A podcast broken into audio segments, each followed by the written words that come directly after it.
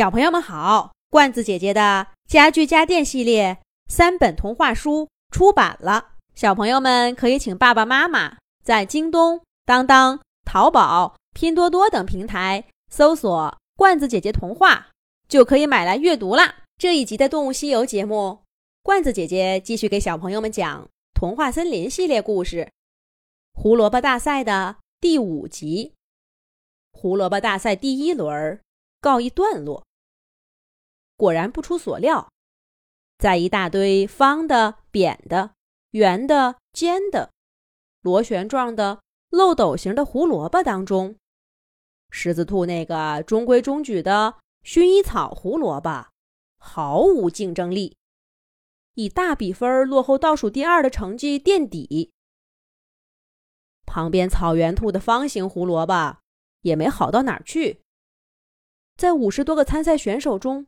排名第四十，而第一名正是那位热门的安哥拉兔。他抱上去的飞碟胡萝卜，这会儿正高高的悬挂在赛场正中央，好像一枚荣耀的奖牌。我真是服了这些家伙了！就我这个方形胡萝卜，那放在去年，怎么也能进前三。没想到今年真是丧心病狂，我还是太保守了。草原兔懊恼的直拍大腿，又看看狮子兔说：“我就说吧，你那个胡萝卜不行。算了，就当啊买个教训。谁第一次来都这样。可是他们这胡萝卜是怎么种出来的呢？”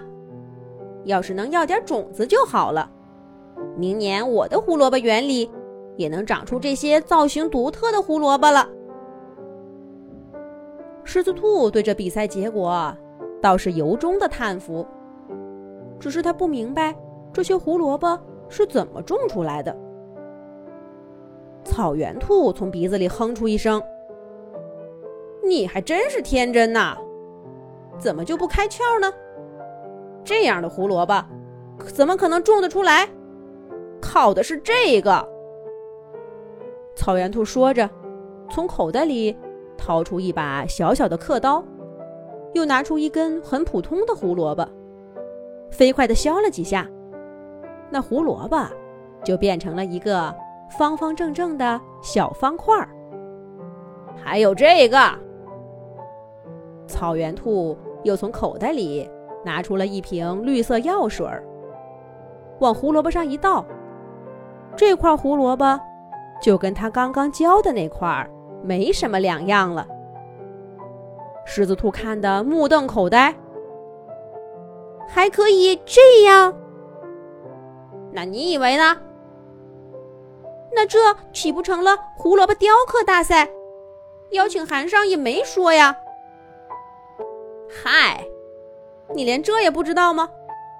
有些事呢，能做不能说；有些事能说不能做。评委们当然知道这些胡萝卜是雕刻出来的，我们也知道他们知道，但是大家都假装这是天然胡萝卜。这样一来，胡萝卜大赛每年都能推出造型独特的新产品，兔子们。每年都能选出天赋异禀的种植选手，这不是两全其美吗？可是，可是，狮子兔总觉得哪里不对，一时呢又说不上来，正在打结巴。一只小荷兰兔在他旁边兴奋地嚷嚷道：“哎呀，你们俩快别说了，第二轮开始了！”狮子兔抬头一看，可不是嘛！刚刚那只小白兔已经提着篮子，笑盈盈的走过来了。兔子们纷纷从自己口袋里摸出第二轮的参赛作品。这一轮比的是口味。小白兔拿着一把水果刀，把收到的胡萝卜切成十小块，用缩草纸包好，才放回篮子里。旁边的草原兔拿出一根蔫巴巴的黑色胡萝卜。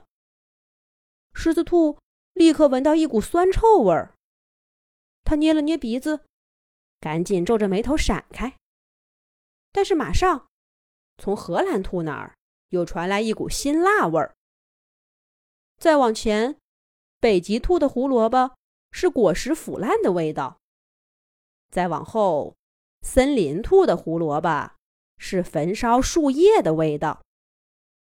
狮子兔被难闻的味道给包围了，